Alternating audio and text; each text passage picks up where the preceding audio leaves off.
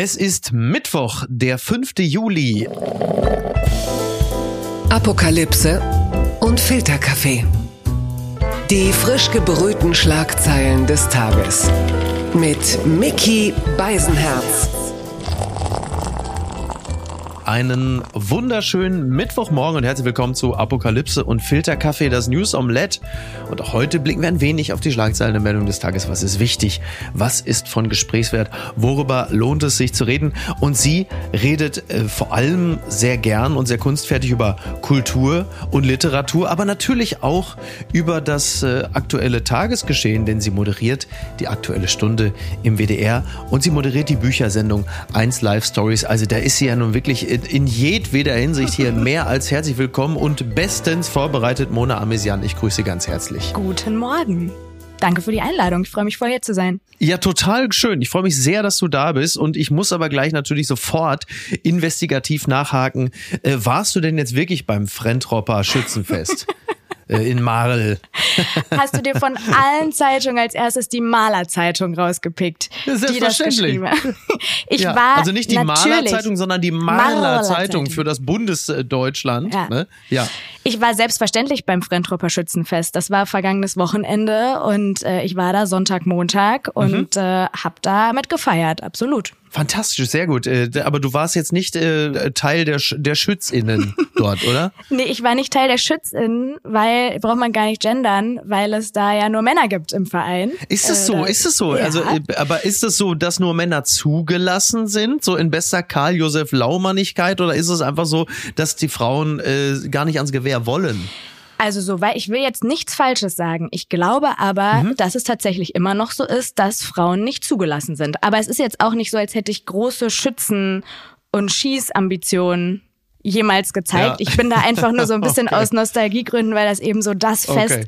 im Dorf ist oder in der Stadt ist. Ich darf nicht Dorf sagen, in der mhm. Stadt ist. Ja. Und dann natürlich auch viele, viele bekannte Gesichter dann von früher sind und so. Es ist immer wie so ein großes, großes Klassentreffen und äh, macht deshalb so viel Spaß. Das kenne ich natürlich aus Castrop-Rauxel. 80.000 Einwohner, Castrop kocht über und Marl ist mir deswegen natürlich äh, nicht in erster Linie vertraut äh, des Grimme-Preises wegen, sondern weil wir uns damals dort äh, die Straßenverkehrszeichen abgeholt abgeholt haben. Die Nummernschilder gab es damals in Mahl für ja, den Kreis Recklinghausen. Das ist tatsächlich, also zwischen Kastrop und Mahl liegt im Prinzip nur Recklinghausen. Das sind so mhm. 20 Minütchen. Das sind Exakt. quasi Nachbarn. Siehst du, eine, ja. im Grunde genommen eine Schuss, fast eine Schussweite, je nachdem, wie lang das eine Gewehr Schussbahn. ist. Oh Gott, oh Gott. Klasse. Die Schlagzeile des Tages. Heute starten wir mal also mit den ganz relevanten Dingen. Würstchenwende gilt ab sofort. Hotdog-Revolution bei Ikea. Das meldet die Bild. Der Möbelriese hat in einer Pressemitteilung angekündigt, dass es den beliebten Snack ab sofort auch vegan gibt. Als Grund nennen die Schweden die immer bewussteren Entscheidungen vieler Menschen hinsichtlich ihrer Ernährung. Diese wolle man dabei unterstützen, Zitat, einen gesünderen und nachhaltigeren Lebensstil zu führen. Das ist natürlich wahrscheinlich äh, jetzt, da wir reden, hast du schon Markus Söder, die Grünen, sie wollen jetzt auch bei Ikea die Hotdogs äh, verbieten. Das zahlt natürlich natürlich wieder ein auf den äh, Kulturkampf. Hubert Aiwanger tobt ebenfalls und Christoph Ploss geht wahrscheinlich auch in äh, Hamburg von der CDU schon mit Zetteln um und sagt, um Gottes Willen, Leute, lasst euch nicht äh, die Hotdogs bei Ikea streichen. Die müssen natürlich, äh, da muss Fleisch drin bleiben. Ähm, bist du auch so besorgt? Ich bin gerade vor allem besorgt, dass diejenigen toben, die uns hier zuhören, weil die uns wahrscheinlich gerade beim Zähneputzen nach dem Aufstehen hören oder beim Frühstück. Ja. Und wenn wir dann hier einsteigen mit Hotdogs, was mir auch tatsächlich sehr, sehr fremd ist, ganz generell zu jeder Tageszeit. Ich bin nicht so die Ikea-Hotdog-Esserin. Hotdogs ja. sind nicht so mein Herzensmahl. Meins auch nicht. Ich bin da immer eher tatsächlich zum Frühstück hingegangen. Ja. Also mich Ach, tangiert ja. das wenig. Ja, ja. In der Studienzeit in Dortmund Frühstück. Nicht, Was gibt's ja, denn da für ein Frühstück? Viel für wenig Geld. Aber das ist doch in äh, Dortmund, ist das doch, ist das Österreich oder was ist das für ein, ist das doch so ein sogar, Gewerbegebiet, ja, ne? Ist das oder? nicht sogar Lütgen Dortmund? Ich bin mir aber nicht ganz sicher. Auf jeden Fall sind wir da tatsächlich entweder mit einem Auto tatsächlich oder mit der Bahn hingedüst, haben dann da auch echt einige getroffen, die man dann hinterher im Hörsaal oder auf dem Unigelände wieder gesehen hat, weil das einfach sehr, ja. sehr viel Essen für sehr wenig Geld war. Also quasi die Mensa, die schon morgens auf hatte. und da bin ich an den Hotdogs ja. immer straight vorbeigelaufen, auch weil ich immer dachte, die sind aus Schweinefleisch und ich esse kein Schwein. Irgendwer hat mir mal gesagt, die sind doch aus Rind, jetzt sind sie ja mhm. pflanzlich bald. Ja. Aber ich glaube, ich werde keine Hotdog-Esserin mehr Ich werde nicht mit Söder toben. Du hast, das, das, das sollte man generell sowieso nicht. Du hast übrigens unser Publikum angesprochen. Die sind natürlich so drauf, die haben meistens schon vorm Zähneputzen die erste Frikadelle drin. Also von daher, da hast du jetzt wirklich keine Gefühle verletzt. Das kann man äh, ganz klar sagen. Gut, was Ikea angeht, ja, dann weißt du, know your audience heißt es Genau. ja. Ähm, was, was Ikea angeht, weiß ich nur, dass es einfach wahnsinnig viele Eltern gibt, die natürlich im Smallland ihre Kinder geparkt haben für sechs, sieben Stunden. Bis dann irgendwann mal ist mal so von der Leitung äh, so eine Ansage gab, äh, Sie wissen aber schon, dass wir jetzt hier keine offizielle Kita sind. Also Sie sollten ab und zu zumindest als Kunde hier mal vorbeikommen, bevor Sie den kleinen Kevin He-Man hier abladen. Also das sei schon noch erwähnt. Aber es gibt ja übrigens auch die Fleischalternative, gibt es ja nach wie vor. Also es wird jetzt nicht komplett auf vegan umgestellt. Regen Sie sich bitte ab. Das Leute. ist gut, dass, dass wir das hinzufügen. Und ich muss festhalten, ich habe weder jemals einen Hotdog bei Ikea gegessen, noch habe ich einen Fuß in meinem Leben ins Smallland gesetzt. Also gute Eltern, gute Ernährung.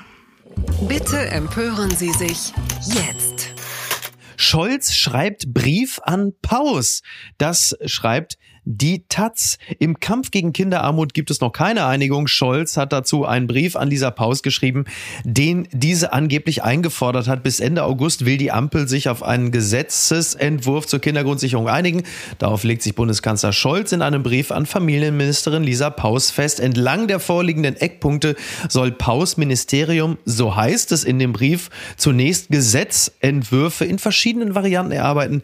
Dann soll sich das Kabinett einigen. In dem Brief fordert der Kanzler die Familienministerin auf, Zitat, hinsichtlich der mit der Einführung der Kindergrundsicherung beabsichtigten Leistungsverbesserung Alternativen zu erarbeiten, darunter eine, die ausschließlich den Kindersofortzuschlag für betroffene Familien beinhaltet und so weiter und so fort. Das heißt, wieder einmal haben wir äh, die Situation, oder ich formuliere es anders, nach dem erfolgreichen geräuschlosen Abarbeiten strittiger Punkte im Zusammenhang mit dem Heizungsgesetz ist es dieser Ampelregierung wieder einmal gelungen, äh, öffentlich Einigkeit zu demonstrieren und im Sinne der Sache das Ganze möglichst diskret zu behandeln. So wollte ich es eigentlich formuliert wissen. Ja. Genau so würde ich es auch unterschreiben. Und ich habe eigentlich zwei Gedanken dazu zu dem Thema. Erstens, ganz generell habe ich das Gefühl, mit Blick aufs politische Berlin, ist auch gut, dass jetzt Sommerpause ist. Ja. Also, dass wir mal Pause haben und auch, dass die mal Pause haben. Also ich habe heute Morgen wirklich so Mhm. Ja. gedacht, nochmal so an die Schulzeit zurück, wirklich an diese letzte Woche vor den Sommerferien, wo eigentlich Ja. nichts mehr lief, nur noch paar Filme gucken und so. Meinst du, Olaf Scholz rollt am Freitag den, den Medienwagen rein und zeigt auf VHS äh, Bud Spencer und Terence Hill Filme Ich würde es allen Kabinett? wünschen. Ich würde es allen wünschen. Weil Ja. was die jetzt machen, ist ja alles noch rauszuholen, was irgendwie liegen geblieben ist. Mhm. Ja. Ne, alles. Also was diese Total. Woche, das ist ja die vollste des Jahres ungefähr im, Ja. äh, in deren Ja, sie wollen es äh, abgeräumt haben, ne? Also Genau. dieses Genau, vor allem dieses, dieses, also nochmal zurückgreifend auf das Heizungsgesetz, das wollen sie ja jetzt äh, noch vor der Sommerpause durch den Bundestag bringen, wo natürlich diverse Leute von der CDU und meines Erachtens auch gar nicht völlig zu Unrecht sagen, Leute, das sind 170 Seiten, das kriegen wir gar nicht alles durchgearbeitet in der Kürze der Zeit, um nach bestem Wissen und zu Gewissen äh, etwas zu entscheiden, was ja auch wirklich sehr stark eingreift in die Lebenswirklichkeit der Leute in den nächsten äh, vier Jahren bis FF.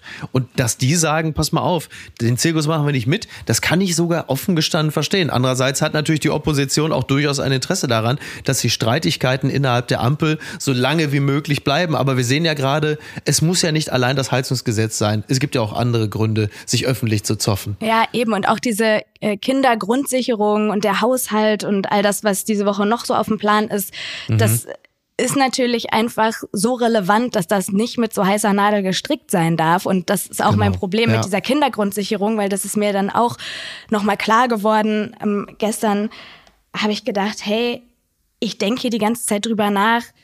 Eine will zwölf, der andere will Mhm. zwei Milliarden. Auf einmal geht's um Argumente rechts, Argumente links und man Ja. ist so auf dieser politischen Metaebene und dann hilft mir das manchmal, das so aufs Menschliche nochmal runterzuholen und mir zu überlegen, worum geht's da eigentlich? Ja. Da geht's darum, dass jedes fünfte Kind in Deutschland von Armut gefährdet ist, dass viele staatliche Hilfen nicht ankommen, dass Hilfsangebote unübersichtlich und umständlich sind, dass Menschen die deswegen nicht in Anspruch nehmen, was dann wiederum den Kindern schadet, die ausgegrenzt werden, die schlechte Bildungschancen haben, die sich nicht gut ernähren können. Wie kann das in einem Land wie Deutschland sein? Mhm. Und dann kommen wir zur politischen Debatte. Aber manchmal ja. ist mir das dann zu weit weg und dann muss ich das für mich nochmal so runterholen und mir so den Kern klar machen. Und das war jetzt hier auch so ein Fall. Total, ja, stimme ich zu. Ähm, die FDP argumentiert ja und vielleicht sogar auch nicht völlig zu Unrecht, dass sie sagen, na ja, also klar, ne, Lindner will zwei Milliarden geben, Paus wollte zwölf haben, da klafft eine mächtige Lücke. Ein kleines Lindner Stückchen argumentiert für, ja, Lindner von der Digitalisierungspartei FDP argumentiert natürlich auch ein bisschen sinngemäß, na ja, das Geld ist ja schon reichlich da, aber es wird nie richtig abgerufen, weil die Leute irgendwie die scheiß Anträge digital oder wie auch immer nicht ordentlich äh, ausgefüllt kriegen. Das ist natürlich auch ein bisschen seltsam, als würde der Hütchenspieler sagen, ja, dann sollen die halt genauer hingucken, dann kommen sie auch ans Geld ran. Okay. Nee, was das, ich, ich, ja, bitte jetzt sag. ein anderer Gedanke, weil was man natürlich auch zu Recht von der anderen Seite jetzt in Richtung äh, Lisa Paus fragen kann, ist, und was mir auch nicht so ganz klar ist, wieso, wenn das so ein großes, wichtiges Projekt ist, gibt es da kein konkretes Konzept, was vorliegt, wo, ja. weil das ist ja auch die Kritik gerade, ne? Dass genau. Äh, gefragt wird, woher kommen diese 12 Milliarden? Also nicht nur, woher sollen wir das Geld bekommen, sondern auch, wie schlüsselt ihr das auf? Und bisher gibt es nur so grobe Berechnungen. Wir brauchen Geld mhm. dafür, um das Existenzminimum äh, neu zu berechnen, also eine höhere Untergrenze zu schaffen. So Arbeit soll sich mehr lohnen, Hilfe sollen digitalisiert werden und so. Aber also warum, warum gibt es das ja, noch nicht absolut. jetzt, wo der Haushalt aufgestellt ist? Ja. Ähm, das ist natürlich auch eine berechtigte Frage an diesem Punkt. Würde ich, würde ich auch so sehen. Äh, dann gibt es ja äh, das Thema Elterngeld, ne? also das Elterngeld, das äh, fehlendes Einkommen ausgleicht, wenn Eltern ihr Kind nach der Geburt betreuen. Und da geht's ja jetzt um die neue Grenze, die Anspruchsgrenze. Und die liegt derzeit bei 300.000 Euro zu versteuerndem Jahreseinkommen bei Paaren und 250.000 Euro bei Alleinerziehenden. Und jetzt ist diese Grenze demnächst bei 150.000. Das ist der mhm. Plan. Und jetzt streitet man sich unter anderem auch darum, dass das wieder mal auch zu Lasten der Mitte geht. Und äh, korrigiere mich, wenn ich falsch liege, aber 150.000 Euro ist jetzt für mich nicht die Mitte. Also ich ähm, Sind wir schon drüber, ja. würde ich jetzt auch sagen. Also ich finde das übrigens, es geht ja auch immer darum, wo kann man einsparen. So, ich verstehe natürlich den Ärger derer, die sagen, ey, äh, wir haben hier irgendwie gemeinsam 150.000 Euro zu versteuerndes Einkommen und jetzt soll es nicht mal mehr Elterngeld geben. Aber wenn es darum geht, für die Allgemeinheit irgendwie irgendwie äh, Geld zu erwirtschaften, das anderen, und zwar der richtigen Mitte, die ich weiter unten ansetzen würde finanziell, dass wir da irgendwie unseren solidarischen Beitrag leisten. Ich weiß, Solidarität ein unglaublich überstrapaziertes Wort. Aber da finde ich äh, also ich finde diesen Ansatz ehrlicherweise gar nicht so fürchterlich verkehrt, mhm. dass man sagt, naja, ab 150.000 Euro müsst ihr dann halt selber klarkommen. Ich finde das nachvollziehbar. Ich auch. Ich kann den Gedanken auch total nachvollziehen und fand trotzdem die Debatte, die sich da gerade so drumrum spannt und ja auch gestern schon so angefangen hat, sich so drumrum zu spannen, finde ich sehr spannend, weil es da ja eigentlich auch um viel mehr geht als nur um dieses Geld. Es ist ja auch ja. eine Art Gleichstellungsdebatte, um die es da geht. Mhm. Also die Idee hinter dem Elterngeld war ja, was zu tun gegen die niedrigen Geburtenraten, indem man sagt, hey, euch fehlt Einkommen, wenn ihr euer Kind nach der Geburt betreut, alles klar, ja. wir schaffen den Anreiz, wir gleichen das aus als Staat. Und natürlich hat das auch was in Sachen Gleichberechtigung und Gleichstellung bewegt, weil viele Frauen dann weniger abhängig von den Gehältern ihrer Partner waren und dadurch dann eben auch der Anreiz gesetzt wurde, ja. die Aufgaben in der Familie, Care-Arbeit und so fairer zu verteilen. Das würde mit dieser Änderung jetzt ein bisschen wieder zurückgedreht und rückgängig gemacht werden. Und klar, mhm. 150.000 Euro ist viel. Da gehört man zur Oberschicht in Deutschland ganz klar. Aber auch in der Gehaltsklasse gibt es Abhängigkeiten in Partnerschaften. Total. Und das ja. finde ich ist schon ein Punkt, der hier nachvollzogen werden muss. Wenn zum Beispiel jetzt die Hauptverdienerin von diesen 150.000 die Frau ist und die sagt, ich möchte oder ich muss eine Zeit lang bei diesem Kind bleiben. Ja. Und sie kriegen kein, kein Elterngeld und der Mann geht weiter arbeiten, ist aber nur ein kleiner Teil dieser 150.000. Das soll es ja geben. Ja, soll, soll vorkommen. das ist jetzt nur ein Beispiel ähm, so an, an Problemen, die ich da sehe, weshalb man das, glaube ich, nicht so stehen lassen kann mit, ja, 150.000, die sollen mal nicht jammern. Mhm. Das ist mehr als äh, 80 Prozent der Menschen oder 90. Ja, ja. Äh, ne, so. Genau, da geht's natürlich dann darum, sich, sich die Binnenverhältnisse äh, der jeweiligen Partnerschaften oder Ehen oder wie auch immer nochmal genauer anzuschauen. Mhm. Da hast du natürlich völlig recht. Aber generell äh, wollte ich eher auf diese Debatte eingehen, äh, was ist denn jetzt eigentlich die Mitte? Und äh, da muss ich sagen, das sehe ich bei 150.000, sehe, sehe ich die Mitte äh, ein bisschen anders. Das stimmt. Ich wollte auch nur sagen, dass ich finde, das ist ein bisschen abgedriftet in so eine Arm-Reich-Debatte. Dabei Mhm. ist es auch eine Gleichstellungsdebatte. Und das finde ich, darf man an dem Punkt nicht vergessen, wenn man darüber redet, wo ist eigentlich unsere Mitte. Die unbequeme Meinung. Klartext vom CDU-Chef in der K-Frage. März knallhart Ansage an Wüst. Das hat die Bild-Zeitung noch reingeschoben. In der Unionsfraktionssitzung hat Merz Klartext gesprochen und Kontrahent Wüst eine Breitseite verpasst, ohne den NRW-Ministerpräsidenten nur beim Namen zu nennen. Konkret sprach Merz über die Frage der Kanzlerkandidatur von CDU-CSU. Er betonte, dass er und CSU-Chef Markus Söder sich ihrer Verantwortung bewusst seien. Merz sagte, dass er und Söder sich einig seien. Nur die beiden entscheiden, wer Kanzlerkandidat der Union wird. Soll heißen, Bild so übersetzt nochmal, wir sind hier die Königsmacher und niemand sonst. Ja, also es ist ja irgendwie auch ein bisschen tragikomisch, also dass in der Union äh, bereits jetzt, also so weit äh, vor der Bundestagswahl, die ja Stand jetzt, zumindest 2025 stattfinden wird, dass man jetzt auch in der CDU schon so langsam die, die. K-Frage versucht auszuknobeln, hibbelig wird. Und du denkst, okay, Leute, äh, ich will jetzt niemandem, aber wir haben Juli 2000, ich meine, klar, wir haben ja alle unseren Spaß daran, schon auch witzig. Ich finde es auch erstaunlich, dass Merz es geschafft hat, ausnahmsweise mal nicht wüst namentlich zu erwähnen, aber nervös wird er schon. Witzig finde ich nur, dass er ausgerechnet Söder auf seiner Seite sieht in dieser Frage. Das finde ich auch witzig und ich glaube, das ist ein bisschen Deformation professionell bei mir, so ein bisschen Berufskrankheit, aber ich habe sofort gedacht, Mhm. boah, die drei, das wäre eigentlich so ein gutes Trio für einen Romanplot. Ja.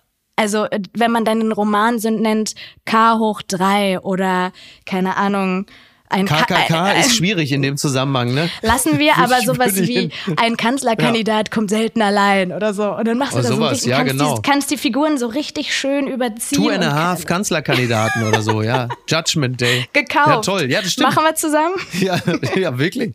Ne, früher gab es halt, in den 80ern gab es ja den Film Drei Männer und ein Baby oder Zärtliche Chaoten. Das waren dann immer so äh, Männertrios, so stoffelige Männertrios, die dann einfach gemeinsam, also die haben äh, quasi zu dritt nicht das geschafft, was eine kompetente Person im Alleingang hingekriegt hätte. Und jetzt müssen die drei es dann irgendwie, irgendwie ausrangeln. Das ist schon, schon ganz drollig. Also klar, ne? Wüst ist sehr ambitioniert. Der ist ja auch dein Ministerpräsident.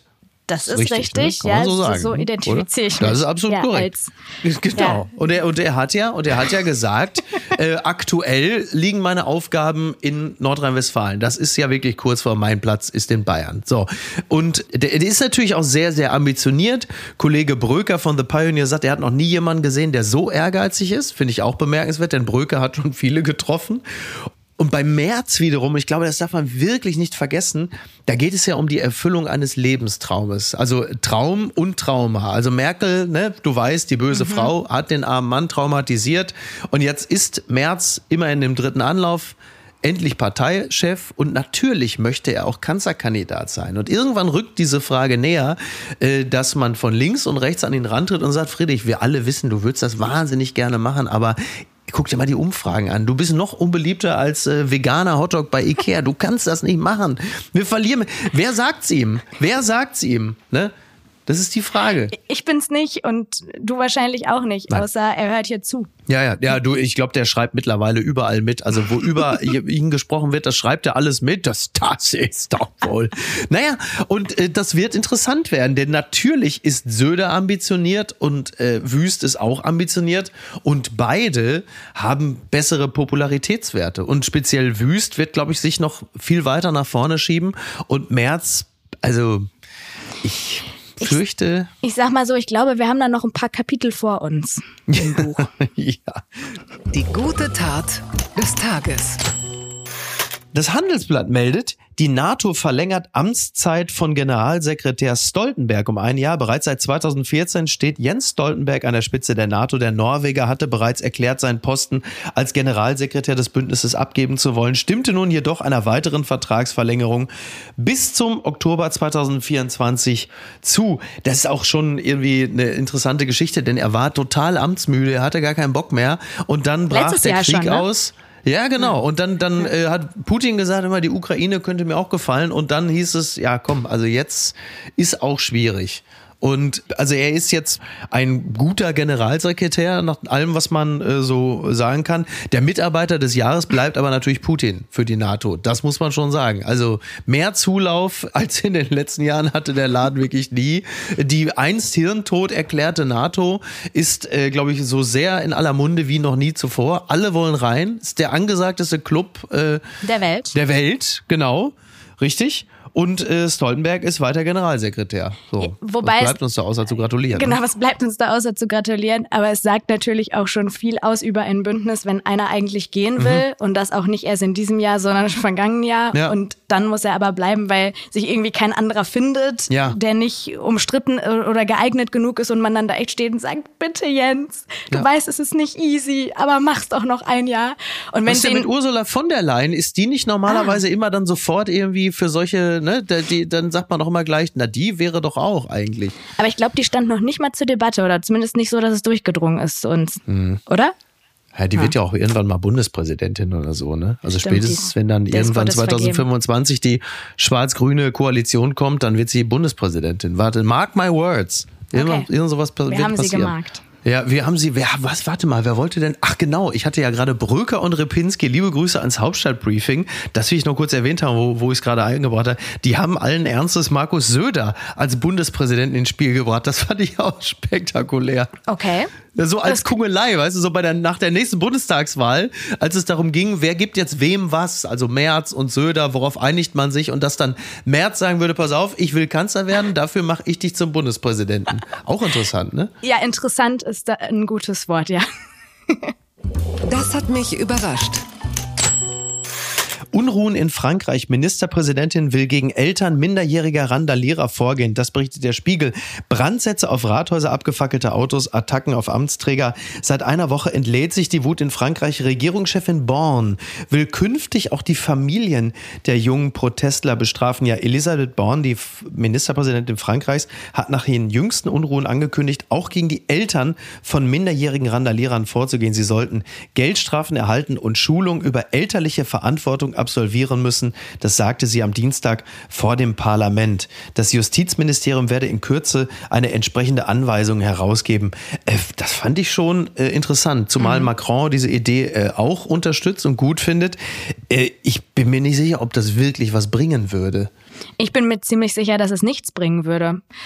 Weil es einfach ja schon seit ganz vielen Jahren ein bekanntes Problem ist, was Ja. da jetzt nochmal in einer neuen Radikalität und auch mit neuen Ausprägungen passiert ist. Aber es gab schon so viele Aktionspläne in Frankreich, es wurde schon so viel Geld investiert, es wurden Projekte angestoßen. Aber es ist natürlich auch etwas, was so tief verankert ist, das kann man jetzt ja, also muss man auch einfach äh, der Politik zugutehalten. Das ist, wenn etwas so tief in der Gesellschaft verankert ist, braucht es, glaube ich, einfach mehr als jetzt, wir bestrafen die Familien und hier sind unsere Hilfsprogramme, Ja. sondern das braucht einfach vor allem Zeit und wirklich, das muss aus der Politik richtig so in die Gesellschaft einsickern. Ja. Und das ist natürlich eine mega Aufgabe. Genau, genau, äh, total, total. Was aus der Politik in die Gesellschaft eingesickert ist, das ist ja dann am Ende das, was äh, zu den Randalen, zu den Krawallen in den Banlieues und zu der Gewalt und letzten Endes ja auch zu Toten geführt hat. Es gibt einen wunderbaren Gastbeitrag äh, von Besat Karimkani. Liebe Grüße an dieser Stelle. Äh, wir sind große Fans. Von Hund- mir auch. Von dir auch. Du bist Ja. ihm ja auch wahrscheinlich schon begegnet im Rahmen äh, der. was ich hier liegen äh, hab. Genau, Hund Wolf Schakal.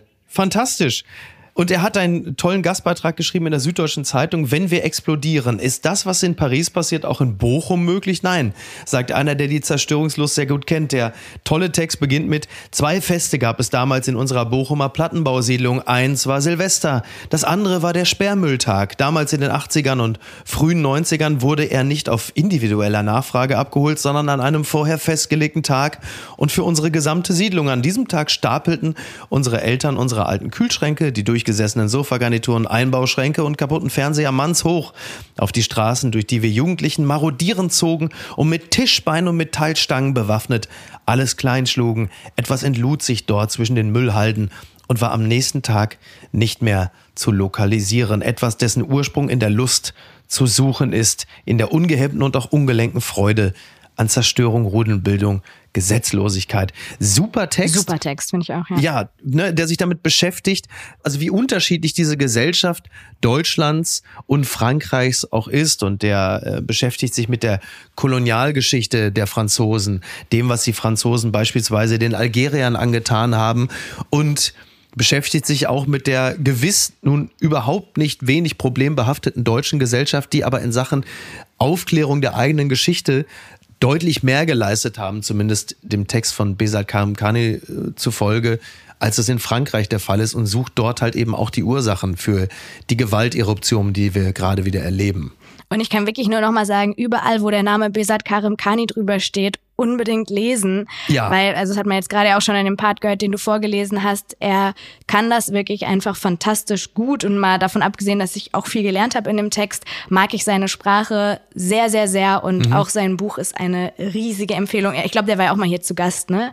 Da habe ich ihn, glaube ich, sogar kennengelernt. Ja, genau. Ja, ja. genau, schon mehrfach. Ja, fantastischer Typ. Wir sind, wir sind riesige Fans. Äh, super Typ. Sowohl als Schreibender äh, wie auch als äh, gemeinsamer Partygänger. Der Mann ist also Also ein absoluter Leistungsträger. Und was ich, der, der letzte Satz ist äh, so, so herrlich lapidar formuliert, aber ganz toll. Er schreibt auch, weshalb die langfristige Befriedung der Situation dort, also massiver, breit angelegter Investitionen und struktureller Arbeit bedarf. Was hingegen in Neukölln passierte, kann man verhindern mit einem Sperrmülltag. Diese Pointe wollte ich äh, jetzt hier an dieser Stelle niemandem schuldig bleiben. Das hat mir auch sehr, sehr gut gefallen. Nein, wirklich äh, ganz, ganz toll. Sehr empfehlenswert. Und da wir gerade schon über Bücher gesprochen haben, äh, dann bleiben wir doch gleich äh, in dem Fachbereich. Blattgold.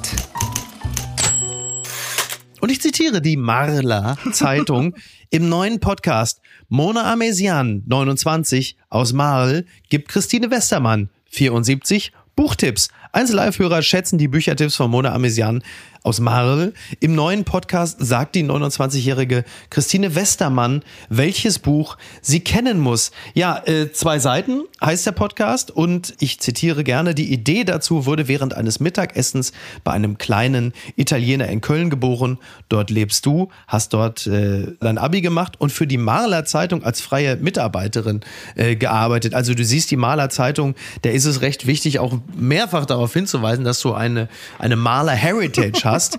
Aber das Prinzip des Podcasts können wir an dieser Stelle auch mal kurz erklären. Zu einem bestimmten Thema, Anfänge in Folge 1 Liebeskummer, in 2, geben die beiden Moderatorinnen sich gegenseitig eine Buchempfehlung. Und jetzt ist natürlich die Frage, es ist Mittwoch, es ist Mitte der Woche. Worum geht es denn gerade? Welche, welches ist das bestimmende Thema der aktuellen Folge? Die ist gestern rausgekommen. Also der Podcast kommt immer dienstags mhm. und es geht ums Lügen. Oh. Großes Thema. Ah. Ja, ich weiß, gar, ich weiß auch gar nicht, wie wir da drauf gekommen sind, dass wir das jetzt so weit vorne haben wollten, das Thema Lügen. Aber irgendwie mhm. hat uns das gecatcht. Und dann haben wir uns dazu zwei Bücher empfohlen, die auch sehr unterschiedlich sind. Mhm. Und äh, haben da leidenschaftlich drüber diskutiert und haben, also wirklich, es macht mal davon abgesehen, dass ich auch total viel lerne von einer Person natürlich wie Christine. Die Malerzeitung ja. titelt jetzt Mona, gibt Christine Westermann Buchtipps. Witzig, Christine ne? Westermann ja. gibt mir natürlich auch Buchtipps und wir sprechen gemeinsam drüber. Es ist unser Podcast und es macht einfach total viel Spaß. Eine äh, Legende, diese Frau und mit ihr zusammen das machen zu dürfen zu können, das ist der Hammer. Ja, sie ist wirklich toll. Äh, wir mögen sie auch alle sehr und ähm, klar, ne? Also äh, in der Tat, sie gibt auch schon seit ein paar Jahren Buchtipps. Es hat sich, hat sich bei uns auch festgesetzt. Ähm, inwieweit äh, gibt es bei euch Übereinstimmungen, was das, was ihr auswählt, was ihr gut findet und wo unterscheidet ihr euch? Ist das schon eine Linie zu erkennen nach mehreren Folgen? Also ich habe mir am Anfang mehr Sorgen darüber gemacht, dass wir uns dann Bücher raussuchen gegenseitig zu den Themen und dann wir erstmal zehn Anläufe brauchen, weil die andere Seite sagt, kenne ich schon, kenne ich schon, kenne ich schon. Wir gehen tatsächlich auch recht ähnlich mit Büchern um und an Bücher heran, deswegen macht es auch so viel Spaß. Aber ja. Man hat jetzt schon gemerkt in den ersten Folgen, dass ich schon noch mal, ich will nicht sagen jünger lese, aber mich jüngeren Themen so in Büchern einfach ja. von Natur aus. Was ist zum Beispiel ein jüngeres Thema, also im Vergleich zu einem, sagen wir mal, älteren Thema? Mhm. Also zum Beispiel in der Folge zum Thema Liebeskummer, ja. da war es sehr extrem und deswegen hat diese Folge auch so viel Spaß gemacht. Da habe ich ihr ein Buch empfohlen von Olivia Kuderewski, die Anfang 30 ist und die mhm. ein sehr heftiges Buch über Liebeskummer, ein sehr knallendes Buch über Liebeskummer geschrieben hat von einer Person, die ganz viel auch über Ablenkungssex darüber hinwegkommt. Und es gibt sehr viele explizite Szenen in diesem Buch. Und ich habe schon gedacht, hu, mhm. Christine wird jetzt da zu Hause sitzen und das lesen. Und sie hat mir ein Buch empfohlen von zwei, sagen wir mal, gestandenen ja. männlichen Autoren, die ein Buch geschrieben haben über einen Roadtrip, den zwei Männer machen, weil sie einer Frau hinterher trauern, die verschwunden ist. Und es war ein ganz ruhiges Buch. Und diese Bücher, das war wirklich, als hätten wir, mhm. hätten wir es absichtlich gemacht und die sind so richtig geclashed ja. und unsere Meinung dazu auch. Aber mhm. deswegen heißt der Podcast ja auch zwei Seiten. Ne? Es soll ja auch clashen. Genau, es ist ja auch sehr, sehr bereichernd, wenn man äh, da wirklich. Aber, aber ist es dann auch so, wenn ihr euch dann mit den Büchern der jeweils anderen beschäftigt, dass ihr das dann lest oder euch es erzählen lasst und sagt, okay, das hat mich wirklich überzeugt. Also ist es auch so, dass es dann, dass es auch eine erfolgreiche Überzeugungsarbeit ist oder ist es eher dieses Let's agree to disagree? Sowohl als auch. Also das finde ich eigentlich so cool an dem Format, dass wir einfach mal so ganz offen rangehen und uns von Anfang an gesagt haben, egal was wir fühlen zu diesem Buch, was du mir empfohlen hast, es ist voll okay zu sagen, egal was das für ein Gefühl war. Wenn wir am Ende sagen, it's okay to disagree, ne, so wir sind, mhm. wir sind damit fein, dass wir da unterschiedlicher Meinung sind, okay. Und Manchmal ist es aber auch so, und das fand ich jetzt auch ganz spannend, eine Person liest ein Buch, geht mit einer Meinung in die Folge, die andere Person erzählt ihre Sicht auf das Buch, weil wir das einfach vorher gar nicht machen. Wir empfehlen das mit einem Satz und dann schweigen wir, bis wir wieder aufnehmen. Und dann ändert sich manchmal auch nochmal so der Blick mhm. drauf. Und das ist ja einfach das Tolle an Büchern, dass es A, super subjektiv ist und B, natürlich auch immer cool ist, mit Menschen, die auch eine Begeisterung für Bücher haben, drüber zu reden. Und genau deswegen hoffen wir, dass einfach diejenigen, die Bock haben, sich mit Büchern zu beschäftigen oder die vielleicht noch so ein bisschen Sparkle brauchen ja. in ihrem Bücherregal oder auf ihrem Nachttisch, dann dazukommen und einfach mitlesen, mitreden und einfach dabei sind. Hm, das wäre so eine Hoffnung. Naja, es ist ja derzeit ja auch eine ideale Zeit äh, für Buchempfehlungen. Die Leute decken sich langsam wieder ein. Ich bin ja auch noch die, also ich lese ähm, Zeitungen mittlerweile fast nahezu ausnahmslos digital, Bücher nach wie vor haptisch. Mhm. Das äh, führt aber auch zu einer ganz schönen Verstopfung in der Wohnung und auch im, äh, im Handgepäck. Aber erklär du mir mal, was hat es eigentlich äh, mit diesen Buchcovers auf sich äh, mit maritimem oder Schwimmbadbezug? Also da erkenne ich seit zwei Jahren also einen massiven Trend. So einer der ersten, die ich da gesehen habe, das war äh, Christian Huber. Man äh, vergisst nicht, wie man schwimmt. Dann kam Ewald Ahrens, der letzte Sommer. Ähm, Arno Frank, äh, Seemann vom Siebener. Habe ich gerade eben, eigentlich zwei Monate zu früh gelesen. Jetzt, da ich im Freibad liege, sollte ich es eigentlich jetzt direkt nochmal lesen. Dann 22 Bahnen, jetzt gerade aktuell. Ja. ja, sehr gut. Meine Frau hat es auch schon gelesen. Ich habe es mir deshalb gekauft. Aber das ist doch ganz klar ein Trend. Also da hat doch irgendwann einer im Verlag gesagt, das ist jetzt aber auch gerade beliebt, das muss jetzt vorne drauf. Egal worum es geht. Sie ja zu und dann schreib halt einfach eine Seite, wo du mal schwimmen warst. Verdammte Scheiße, da muss ein Schwimmbad sein. Aber Miki, ja. es funktioniert ja, weil du konntest sie mir gerade alle aus dem FF so aufsagen. Also scheinen sie dich ja, ja irgendwie erreicht zu haben, diese Bücher. Absolut. Und man muss ja auch sagen, dieses Thema Freibad und so Sommergefühl, das ist ja auch ganz viel von früher, was so hochkommt. Und Freibad mhm. hat ja, egal was auf der Welt passiert, egal wie schlimm die Welt ist, du betrittst Absolut. ein Freibad, du holst dir eine Pommes, du legst dich auf die Wiese so, ist äh, so es. und äh, alles ist gut. Und ich glaube, das ist so ein bisschen der Effekt. Und deswegen, ich finde, es gibt schlimmere Sachen auf der Welt als Buchcover mit Schwimmbaddesign vorne drauf. Was ist denn da schiefgelaufen? Du hast gerade gesagt, äh, da legt sich einer auf die Wiese. Äh, das ist in diesem, also im übertragenen Sinne, äh, trifft es durchaus auf Venus Williams zu, denn äh, sie war ja medienumtost äh, via Wildcard bei Wimbledon und die Welt schreibt Drama um 43-jährige Venus Williams. Das Gras hat mich gekillt. Fünfmal gewann Venus Williams das legendäre Turnier von Wimbledon. Auch mit 43 hat sie ihre Karriere noch nicht beendet und erhielt vom Veranstalter eine Wildcard. Wenn es ihr letzter Auftritt war, geriet er bitter und eher unrühmlich. Ja, das Knie hat Probleme gemacht. Sie lag am Boden, sie lag auf dem Rasen, auf dem altehrwürdigen Rasen in Wimbledon. Und am Ende ähm, hat sie das Match gegen äh, die Ukrainerin Elina Svitolina verloren und hat sich auch noch nicht mal, also ohne Handschlag von der Schiedsrichterin verabschiedet. Also es war jetzt alles andere als ein, ein rühmlicher Abschied. Und die Frage an dich, inwieweit äh, beschäftigt dich der Tennis-Zirkus? Stellst du dir den Wecker? Wobei äh, England ist eine Stunde von uns entfernt. Wer sich den Wecker für, für London stellt, der, naja. Gut. Also was, was ich mache, wenn ich frei habe, dann laufe ich immer vor dem Frühstück rüber, wir haben gegenüber so einen Kiosk und kaufen mir eine Zeitung. Und die zweite Amtshandlung ist dann, den Sportteil hinten. Ja zur Seite zu legen so. und äh, mich um den Rest zu kümmern. Okay, also verstehe. sagen wir mal so, äh, ich verfolge Sport Sportberichterstattung nicht so sehr, aber diese Geschichte hat schon was in mir ausgelöst, weil ich ein großer Fan von Andrea Petkovic bin. Oh ja. Und die auch mit ihrem Buch zu Gast war in 1 Live Stories und ich sie seitdem verfolge und deswegen auch sehr mitgelitten und gefühlt mhm. habe, als sie ihre Karriere beendet hat und da auch zum ersten Mal so nah in Anführungsstrichen an jemandem dran war und gemerkt habe, boah, das ist wirklich körperlich und psychisch ein Riesending, so eine mhm. Karriere zu beenden. Und das, wofür ja. man sein Leben lang gearbeitet, gelebt hat, aufgestanden ist, auf einmal ja, so zerbröseln und wegfallen zu sehen, auch wenn es bewusst ist. Und deswegen, mhm. ich nehme mir das mit diesem Handschlag, den sie da am Ende der Schiedsrichterin verwehrt hat, auch irgendwie nicht übel, weil ich ja. denke, boah, das muss so eine Wut gewesen sein. Du willst dein letztes Match da feiern. Du hast diese Wildcard. Das ist dein letztes Mal Wimbledon in deinem Leben. Und ja, dann ja. passiert sowas und du weißt, jetzt trägst du da auch wahrscheinlich noch eine Verletzung davon und so. Also, ich würde ihr das an dieser Stelle verzeihen, auch wenn man es natürlich nicht macht. Da hast du völlig recht. Äh, ich schließe mich dir vollumfänglich an. Sag mal, äh, du hattest mir noch irgendwas gesagt zum Thema Gucci-Tasche. Das kam noch auf in unserem kurzen Vorgetexte. Was hat es denn damit auf sich? Ja, das. Wimbledon und Gucci-Tasche. Also ich hätte jetzt gesagt, das war früher äh, Lilly Becker, äh, schaut Boris bei der Arbeit zu, aber das ist es nicht ganz. Ja, das was war, ist es? Das war mein Zugang zum Tennis, zu Wimbledon. Das war ungefähr das Einzige, was ich mitbekommen habe, ähm, was da so los war. Und zwar ist da ein Tennisspieler aus Italien. Mhm der heißt Yannick mit vor äh, Sinner. Wird bestimmt, ja, bestimmt so Sinner. Sinner. Fantastisch. Sinner. Äh, passt ja. sehr gut. Äh, er hat nämlich eine kleine Sünde auch begangen und ist als erster jemals mit einer Gucci-Tasche, also einer großen Trainingstasche, auf den Tennisplatz gelaufen, was wohl in der Tenniswelt okay. ein absolutes No-Go, ein absoluter Skandal ist, weil, ja. das wirst du vielleicht sogar besser wissen als ich, die Regeln, was die Kleider und Klamottenordnung und auch Taschen und Schuhe und Unterwäschenordnung im Tennis mhm.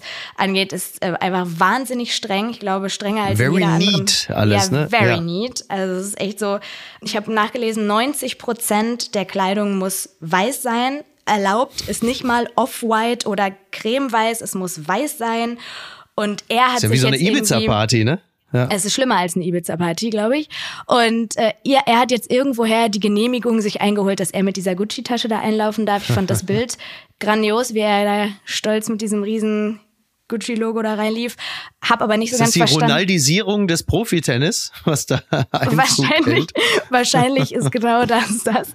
Ja. Aber ich habe es nicht so ganz verstanden, was es für ihn mit dieser Tasche auf sich hat. Also ich hatte echt das Bedürfnis, nochmal nachzufragen. Also falls Yannick hier zuhört, ähm, ja. schreib doch nochmal.